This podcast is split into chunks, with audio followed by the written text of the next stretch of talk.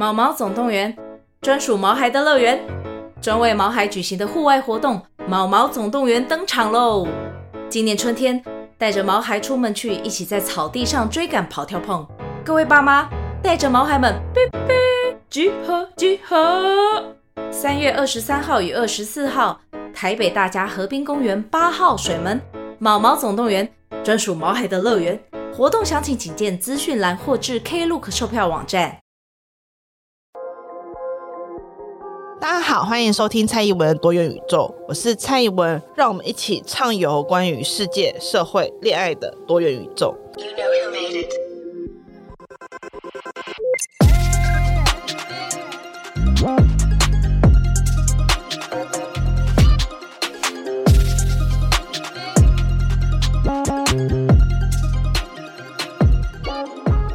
好，欢迎收听蔡宜文的多元宇宙。今天是久违的恋爱 Q&A 时间。那今天恋爱主题是要讨论亲密关系跟朋友。但是在进入主题之前，我想先跟大家分享我最近人生的小课题，就是我最近给自己的人生课题是慢慢过生活。但是其实这件事情在我最近的生活是一件很不可能的事情，因为反正大家都知道我最近的工作量应该会猛爆式的增加，就是到明年一月 十三号以前，我的工作应该都会呈现一个爆炸状态，就是我是没有什么时间慢慢生活。但是正是因为在这种状况的时候，越发觉得能够缓慢的去做一件事情，这件事情本身是很重要的，就是在你的人生越来越紧凑，越来越。你做错一件事情，可能就会拖累到你很多后续的状况之时，你越需要慢慢的去进行一些生活上面的其他事情。我觉得这件事情让我很有所感的是，就是前阵子我不是休息了两周大失声嘛？那在大失声的时候，伴随的是我身体出了一些不是疾病，可是是状况的状况。他没有到达去看医生的程度，或者是我去看医生，医生大概也会给我好好休息这种建议。例如说失声嘛，就是声音不见的，然后长了很多巨无霸痘痘，然后晚上的时候睡不着，但是白天的时候起不来，等等这些。那这些其实都跟当时的我过于急促的想要去完成某一些事情有很大的关系。那进入这个工作之后，我的生活的步调跟我之前的生活步调有很大的差异，就是我在工作以前，虽然说也不是说不忙，但是那个时候的忙比较偏向于是自己调配的，因为我是自由工作者嘛。那自由工作者的好处是你可以自己去调配工作，但是坏处就是你没有直代，你没有一个可以代替你的人，你那个时间点就要出现在演讲场合，不然这个演讲就会开天窗。你。在那个时间点就要把专案完成，因为你没有其他人可以去处理这个东西，所以在这之前我会接受这一个 deadline，所以有时候我就会想说，一个专案我可能前面废了三四天，最后五天用熬夜拼到老命的方式把它赶出来，最后还是可以成功。那我等到这个专案赶完之后，我再去疯狂睡觉，或者是运动，或者是用其他方式来弥补身体在这五天的耗损。但是，当你回归到一个组织内部的工作时候，你就不但能够这样子过活，因为就算你现在决定我要在最后的三四天内急剧的冲刺，你也要顾虑到跟你一起工作的人他的状态是怎样。你不要去想象。你在这段工作关系里面，你要尽可能的去配合起别人的工作步调。所以，虽然你可能觉得这一点工作量我在最后两天就可以完成，可是对于其他人而言，这可能不是一个他两天之内可以完成的工作量。更有可能的事情是他在这两天，他可能有在他人生中其他更重要的事情要去进行，他也没有办法去配合你的所谓这两天之内急速把它完成。所以。当你要开始与人相处的时候，你反而更必须要按部就班，跟慢慢的把事情做完。这并不是一个所谓自私或者是一个关于你自己的问题，而是很大一部分是来自于，当你体察到你的失败会造成其他人后续的影响的时候，就必须要尽可能的减少会有失败这件事情的产生。呃，这也不是害怕失败，就是我们都知道一个东西它终究有可能会导向失败。无论你的前置作业做得多么的好，它都可能会产生一定程度的失败，或者是不得几嘞。所以缓慢的生活，让自己可以适应这种在急迫当中也能够缓慢去完成一些按部就班的事情，算是我最近人生的课题。我就先从保养开始，我不知道有没有人跟我一样属于急速保养派。我以前的保养就是这样，就是洗脸，洗完脸过后我就会擦，我这里都是用轻松美肤蓝瓶的玻尿酸，但是我就是啪啪啪啪擦在脸上过后就结束了。然后我觉得洗澡很麻烦，所以讲很奇怪的话，我觉得洗澡很麻烦，我也觉得洗头很麻烦，所以这些东西我都是超级迅速的进行。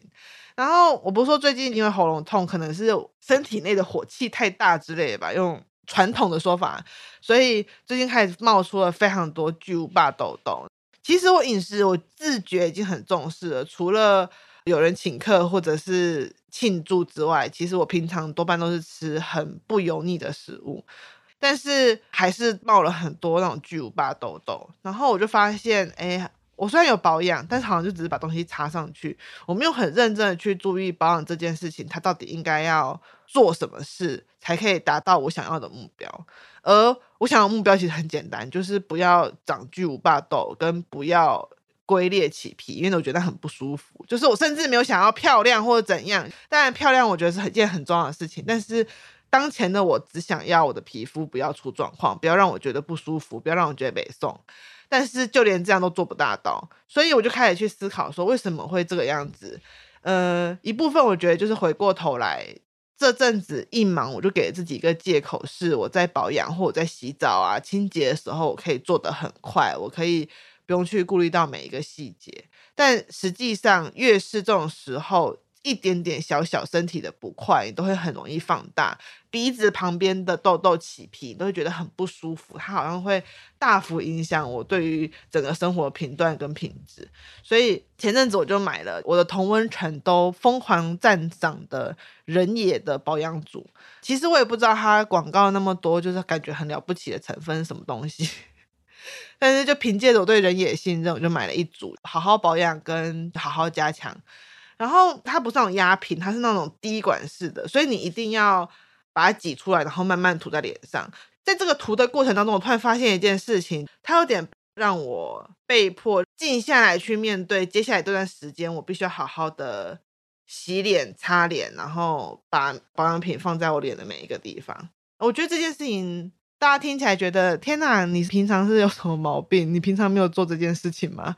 我觉得平常没有意识到自己在做这件事情，可能我有做，可能我有迅速的把保养品全部擦在脸上，但是我没有意识到我正在做这件事，我没有意识到我的手正在擦保养品，然后我应该要尽可能的擦在每一个地方，然后我要记得这件事，就是记得我今天晚上已经擦了一次，好好保养这个产品，所以今天晚上擦这个，明天早上擦那个，所以我开始会记得我自己做了什么保养，然后并且去。认真的感觉到保养完毕了，现在我要去睡觉，或者是现在我要稍微让我的脸干一下，然后去做其他的事情。呃，我这边所讲这件事情，不是说所以只有这个保养品可以达成这样的效果，不是这样子，而是我觉得很多时候我们在讨论保养的时候，好像觉得它只有保养到我们的表面，就是保养到皮肤或者是保养到其他地方，但实际上。嗯，很多举止，当你好好去面对它，把它当成是一个有意义的行为的时候，它同时也是在保养心灵嘛，就是让你不要这么容易的在日常生活当中掉链或者是溃败。那有很多人可能会说，不过就是你最近比较忙，所以保养给你，能空闲时间，不用想那么多。可是，我觉得人之所以为人这件事情，就是来自于我们想很多。这个想很多意思是指我们我们会为我们生活的某一段赋予上意义，赋予上我这么做这个行为的意义。然后我把这东西赋予意义过后，它会互相加强。就是我做这件事情，我我给它意义，我会更认真的去做，因为在我的意义里面做这件事情，它对我而言不仅仅只是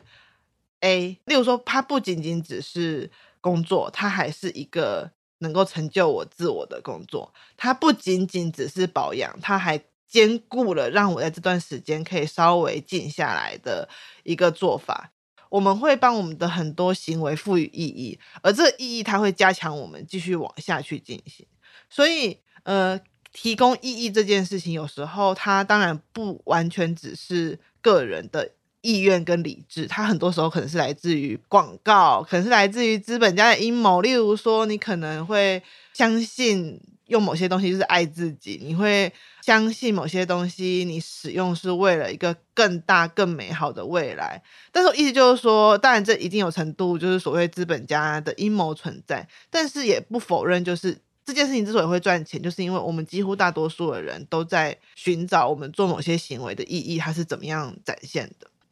那回过头来，我今天就要讲到今天的主题，因为今天的两题 Q&A 其实都是围绕在朋友这件事情上面。我就要先从朋友这件事情开始来说起。我记得我在这个 podcast 也曾经讲过，就是传统汉人乃至于我们现在比较主流的华人文化，其实很少会有朋友这个位置。我说的并不是说我们没有朋友，不是大家都不交朋友，而是在我们的文化当中很少会有一个 in between 的位置，就是这个人他跟我熟悉。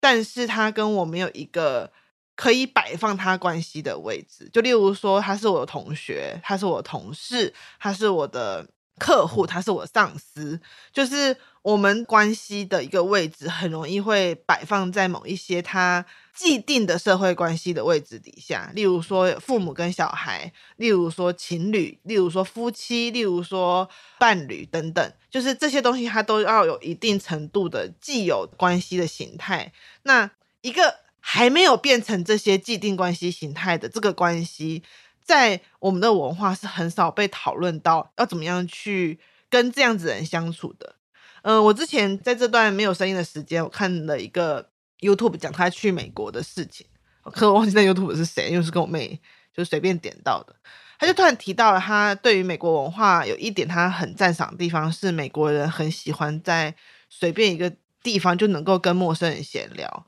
这个闲聊，他们可能例如说我在路上见到，就直接说：“我觉得你今天穿得好漂亮哦。”他就这样跟你聊完之后，他也没有对你有什么目的性，他也不是要拉你去直销还是干嘛，他就会跟你在路上开始聊天，说：“哎，这衣服在哪里买？什么什么之类的。”可是这就是一个一起一会，或者是萍水相逢，你们离开了，可能就再也没有再联络。他觉得他很喜欢美国这一种，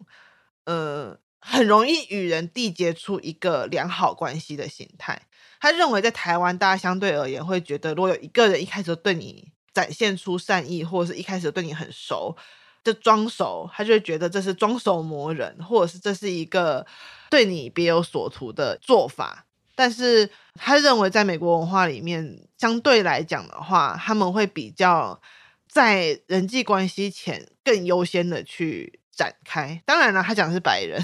就是他讲的是指当双方都是白人的时候，这里面一定有阶级跟。种族等等的一个状况，但是我确确实实的觉得，我们情感教育的缺乏，它不是只缺乏在恋爱跟亲密关系。其实大家从小到大印象来，我们很少有被教过怎么交朋友。但你会说，交朋友也需要交哦，真的是需要交的哦。就是我要跟大家分享一件事情是，是我人生一直到某一个时期才发现，我家跟别人家有一点不一样。什么意思呢？因为我在前几集都有分享过一些我的家庭故事跟背景嘛。那我自己觉得蛮有趣的事情是，就是我有提过我的家庭比较像是一种把女儿送到了一个阶级流动场域的一个地方，所以我有时候会去观察我家作为一个刚刚要成为中产阶级的家庭，跟已经在中产阶级或者是所谓的小布尔乔亚或者是小资本阶级的家庭有什么样的差异。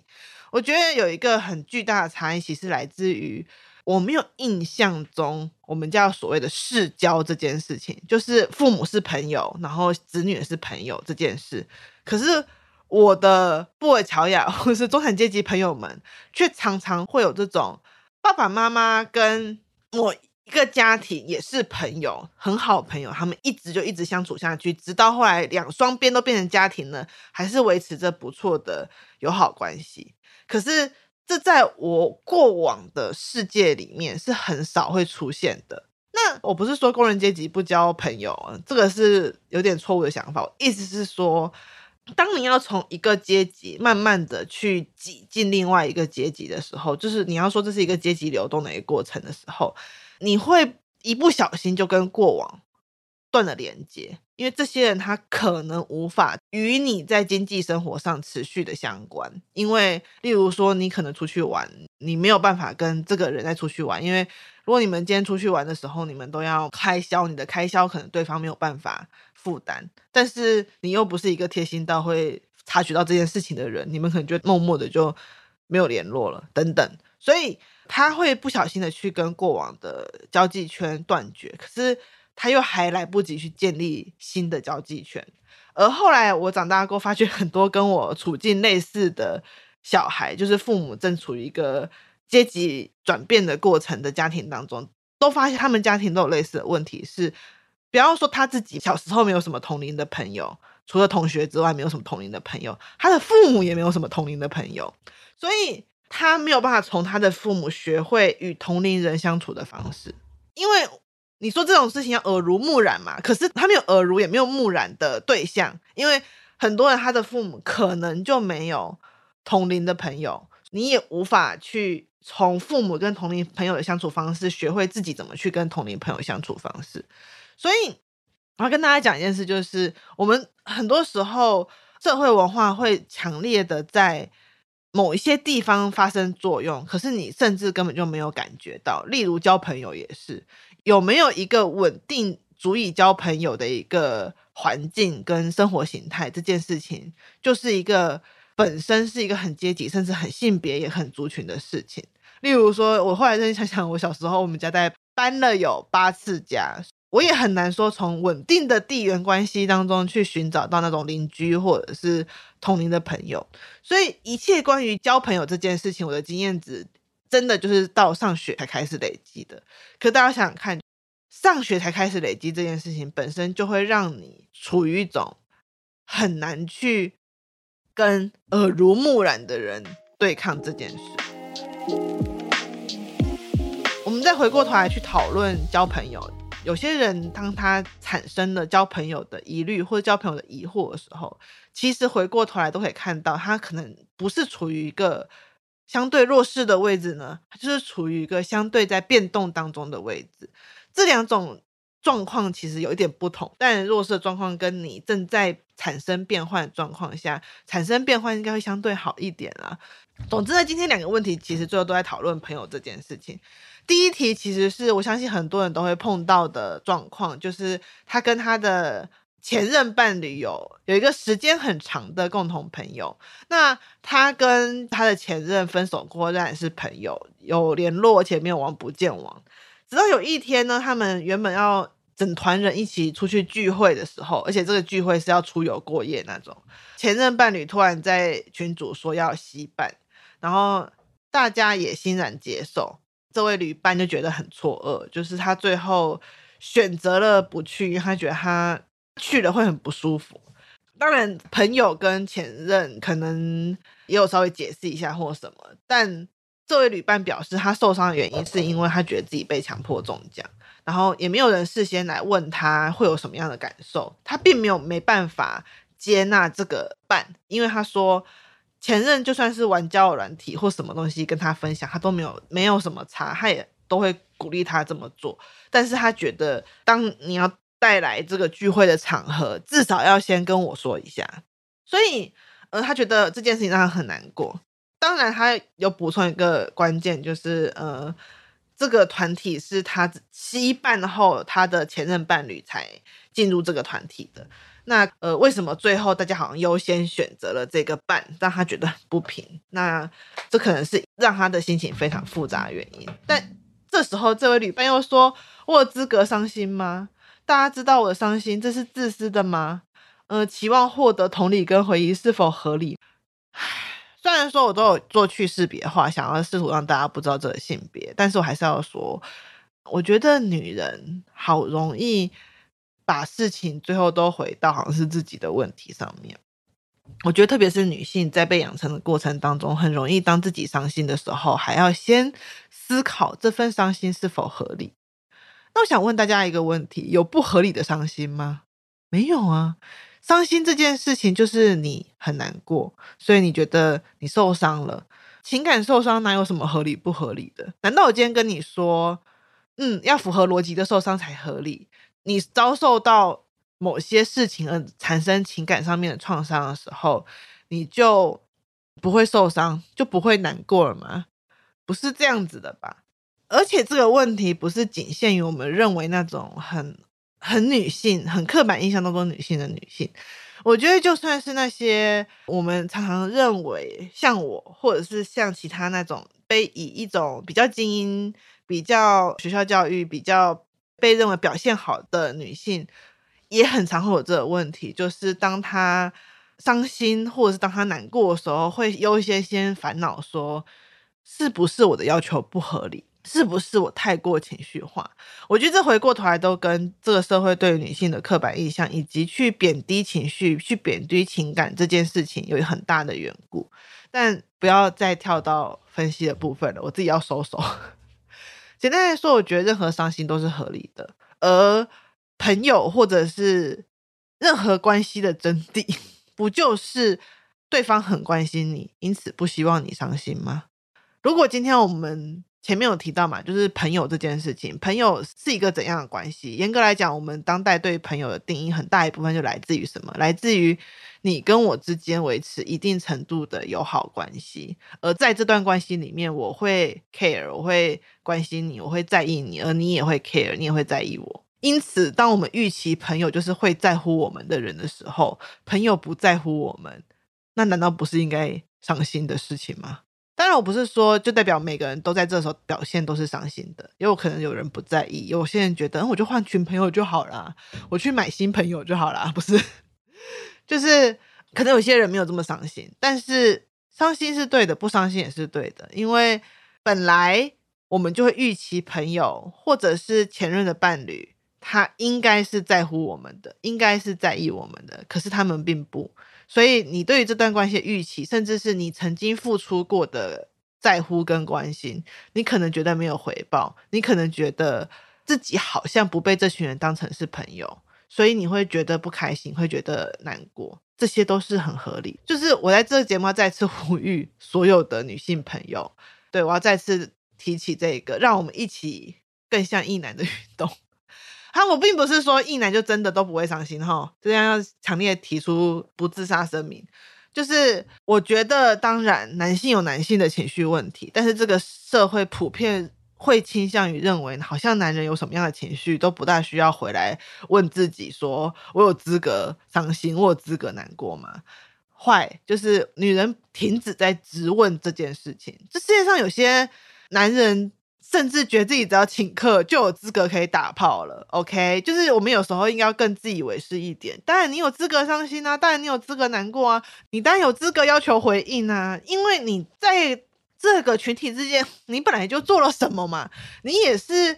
有在这段群体的关系当中去进行付出嘛，那你为什么没有？甚至当你觉得不舒服、你觉得难过的时候，你都还要先怀疑自己有没有资格，有没有想太多，有没有做错事。就算今天你做错事了，就算今天这件事情其实有点任性，那又怎么样？他们是你的朋友，诶，朋友存在的目的之一，不就是要让我稍微在情绪上可以任性一点吗？我要先跟大家讲，我觉得很重要的事情是，很少有人会告诉女性说，你可以对你的朋友任性，但实际上。有伴关系的一个很大的重点，就是在这群人面前，我可以稍微任性一点，我可以稍微像我一点。我要来这边分享一个我跟我 老公的故事，有点害羞。嗯，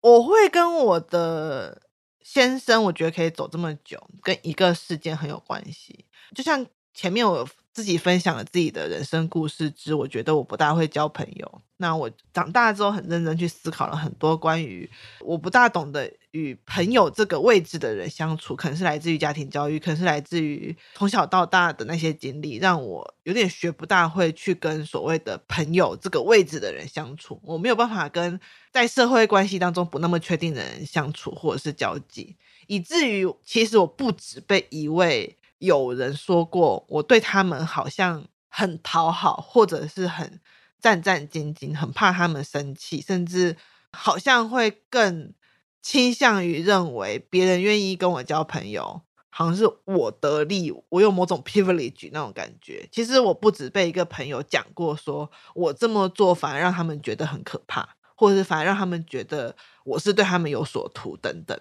所以有一年我在跟我的伴侣在聊天，然后其实我那个时候是有一点点。觉得悲伤或埋怨的，因为我在大学时候跟我比较好的友群们，其实都是那种比较呃，他说离经叛道吗？或者是还是个比较自认自己看穿世道的人。其实他们也没有真的到很看穿世道，但是他们就是有点在大学时期挺中二，认为自己已经看穿一切、看穿万物的那种人。所以当然他们就不大会过俗世的生日，或者是俗世的。节日节庆这样，其中就包括我的当时的男朋友，现在的老公。但是我其实，在心里还是有默默的觉得失落，就是对于他们不会特别去帮朋友庆生，不会特别去做这些很情感仪式的东西，感到很失落。有一次，我终于有点忍不住的说出：“啊，我还是其实蛮想过过生日的。”然后我老公就露出了一副当时是男朋友哈，你干嘛不直接讲啊那种表情。然后我就说，直接讲自己想要过生日很奇怪吧？生日这种东西不是就应该要是别人帮你做的吗？就是有点像做寿，有没有？没有寿星自己在做的啊。然后我老公就愣了几秒，看了我一眼，说：“为什么不行呢？你为什么不能够就坦然的跟你的朋友讲说，哎，你们可不可以给我一个惊喜的生日派对？”他说：“甚至你可以跟我讲，我是你男朋友，哎，就是。”本来这些关系就是你可以稍微任性一点的，你可以稍微撒娇一点的，他们很喜欢你啊，你可以稍微的做出一些违背他们本性的事情，他们也会为了你去做。然后他讲完过后，我整个人啪嚓就大脑很像是被什么电打过什么之类，就是哦，原来其实朋友这件事情本来就是你应该可以稍微麻烦一下人家，你应该可以稍微。让对方为了你而去做一些他们可能平常不会去做的事情，你应该可以预设这群人他就是会愿意帮你做一些什么事，而这件事情其实我一直记到很后面，呃，算是我老公帮我上的一课吧。我的人生到后期的时候就开始发现一件事，就是你自己能不能是一个好朋友，就是你愿不愿意去帮你的朋友付出，例如说当他碰到艰难的时候，帮他做一些事情。除了当下你的生活的宽紧程度，当然了，因为有时候你就已经很忙，或者是已经被生活重担压得要死了，你很难说在这种时候我还要当一个为了朋友奉献一切的人。但是除了这些物质的条件之外，那个心有没有办法打开去帮一个人奋战，或者是去挺一个人成为他那一段时间生活的支柱，很大一部分是来自于你有没有曾经。对这群人任性跟撒娇过，这是互相的。就是当你愿意跟一个人任性跟撒娇的时候，当他对你任性跟撒娇，当他对你提出不合理的要求的时候，你也会啊，我就应该要这样帮他。我觉得朋友很大一部分是来自于此。就是如果你现在问我的话，我会觉得你们是朋友啊，你本来就应该可以对他做出一些他原本没有那么愿意的事情，但是基于是朋友，所以他只好陪你了。当然了，这种时候不能太多，你不能够交朋友就觉得他什么事情都百分之百配合你。但是有些事情就是你最后就会去基于友情，基于曾经跟他有过那一些连接，曾你基于你了解这个人，基于你对他的心疼，基于他曾经对你做过那些事情，你就是会成为他在某一段。灰暗时光当中的支柱，你会希望自己成为他的支柱，因为你对他的爱这件事情是很真实的。呃，我要回过头来讲，就是我们很常不会用爱来形容朋友，但是我觉得朋友之间的爱这件事情一直都是存在的，而且它与父母的爱以及亲密关系当中的爱，几乎是没有任何程度或者是重要性上的差别。就我现在也终于学会坦然的跟我的朋友说出，我真的很爱你们，或者是对，我就是很爱我的朋友，我也会感觉到我朋友是真的爱我。但在过往的时间里面，如果你去讲我爱我的朋友，或者是我觉得我朋友爱我，他就会被联想到很多其他的层面，他就会。认为这个爱最终一定要是一个过渡，然后就啪就会跑到爱情那边去。但其实没有，就是从来朋友的爱、跟爱情的爱以及父母的爱，它都是一样重要的，它都是一样在人的生命里面可以成为一个支持的。所以，如果今天你对你的朋友有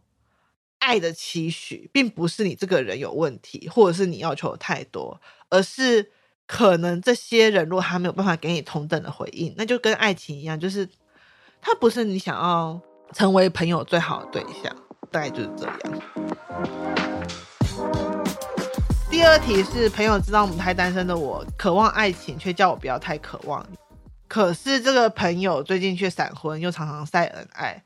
这位旅伴就产生了是不是其他人跟他值得被爱，而我就不值得啊？千万不要这样想。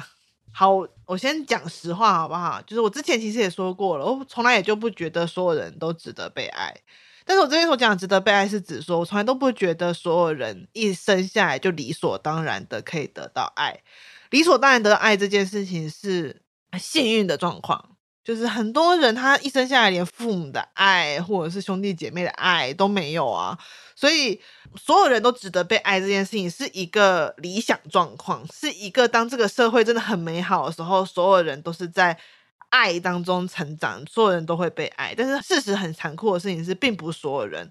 都会被爱到。那有时候。爱就是要去争取的，有时候爱就是一个你就算争取，就算努力了，也不会得到的东西。最后你可能只能够有你自己爱你自己，你得不到其他人会用这种情感来面对你。这件事情是绝对存在的，而且我也非常相信，这世上有些人就是不值得被爱，有些人他就是很顽劣啊，有些人他就是很糟，他总是认为自己可以理所当然得到别人的感情，然后去任意妄为的滥用别人对他的情感。他只要付出一点点，他就觉得他有资格得到整个社会对他的特权跟注意。我这种人，为什么我要说他值得被爱？我觉得不值得。我先讲这一块哈。那第二点就是，但是即使是如此，我也不知道你朋友的意思是什么，因为我不会关录音，我不知道为什么你朋友会这样跟你说。他可能是好意，他可能想安慰你，他也可能不是好意。但就算他今天是好意，也不代表你就要接受，也不代表他的好意并不会伤害你，他的好意还是有可能会去伤害到你。重点是什么？重点其实是你怎么去看待你跟你朋友之间的关系？你觉得？如果你今天坦白跟他说，我不喜欢你这样跟我说，他会有什么样的反应？他会愿意去修改他的想法，会去愿意修改他对你讲这句话背后的含义？他还是他会愿意好好坐下来听你说？他会愿意好好的陪你度过这段时间？我的意思说，这段你与你朋友之间的关系，正如同你与你的亲密关系一样，它的根源是来自于你想要这段关系是什么样子的。就像我刚刚说的，我们都应该可以对朋友任性一点。的前提其实来自于，我们都应该要让朋友对我们任性一点。在这种情况下，你要怎么去思考你们之间这段关系？例如说，你觉得在这段关系当中，一直以来都是只有他对你任性，你对他根本就没有办法改变他讲话伤害到你，你也没办法改变他对你没有那么样的挂念的时候，那你还要不要把他当做朋友？你还要不要对他持续付出？这个球其实在你自己身上的，所以。不要把这件事情变成内伤，就是我至今偶尔都还是很容易因为朋友的话语而内伤。最近我减 少一点次数，因为我们很容易会陷入一种是不是他不喜欢我了，是不是他看不起我了，是不是他讲这话背后代表什么含义的奇怪的漩涡。但毕竟这边并不是后宫甄嬛传的世界，我们所处的生活世界。没有需要那样子的勾心斗角，我能理解。可能有些人 刚看完抖音影片，会有一种哇，莫欺少年穷，今日你看我不起，明日你高攀不起这种。我觉得其实不是很健康的关系形态的想法，无论是对朋友或无论是对亲密关系的想象，我觉得这些想法都真的不是很健康，也不是很好啦。就是朋友，他就跟亲密关系很类似的事情是，是来自于你个人对于这段关系的想象，到底有有办法跟对方达成一致。当是一致的时候，那很好，就是你们就好好的可以去当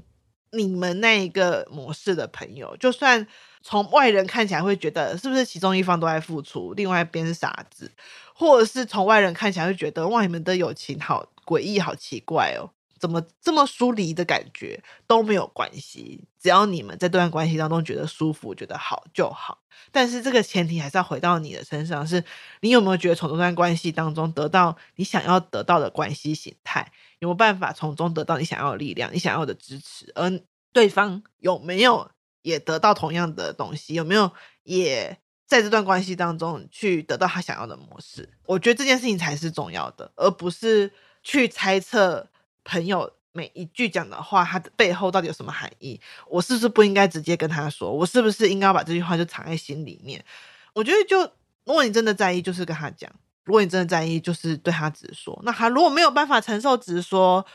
那就算了吧。哎，我是说认真的，我也曾经因为后来就直说，对方就很生气，就说你怎么可以对我讲这些话？对我压力很大，我们就再也不是朋友了。你说我有没有伤心？有啊。就像我前面讲，伤心这件事情没有什么不应该的，就是会伤心。就算我理智上告诉我自己说，我们就是不合，就是他没有办法接受我直接这样子询问他，他觉得这是一种压力。那我们未来终将还是会一直因为这件事情吵架，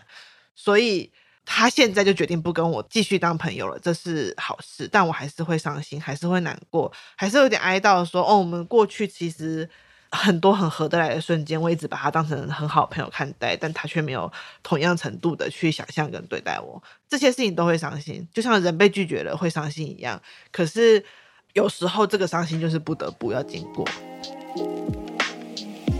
今天讲了很多朋友的议题，呃，关于我们应该怎么样交朋友，关于我们怎么样去思考朋友这个概念，其实还有很多。其实我今天前头。没有讲得很完整，关于朋友这个概念并没有讲得很完整，但是我还是很坚信一件事情，就是朋友关系这件事情就跟所有的关系一样，它算常常会给人一种好像正在成为别的关系的感觉，或者是我们常常会有一种人必须要明确的把某些关系定位在某些层面上，例如师生、上司与下属这种有明确的。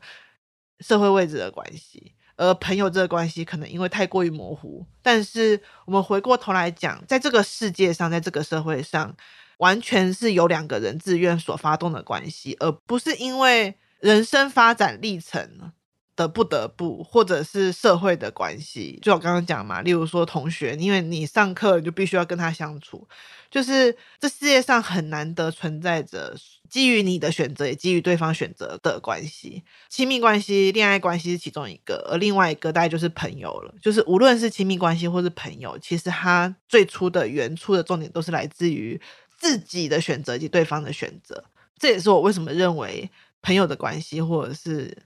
爱情的关系这件事情，对于个人的养成是真的是很重要。就是我刚刚前面提到嘛，就是我一直都很感谢在。我的生命当中曾经出现那些朋友，有些就算现在已经疏离或疏远了，他们也造就了现在的我。因为能够有一群人接受你的任性，以及接受不是那么光鲜亮丽的你，无论在何时何地，都是一件很值得庆幸的事情。好啦，今天的多元宇宙到这边结束啦，希望大家都交朋友愉快，我们就下次见，拜拜。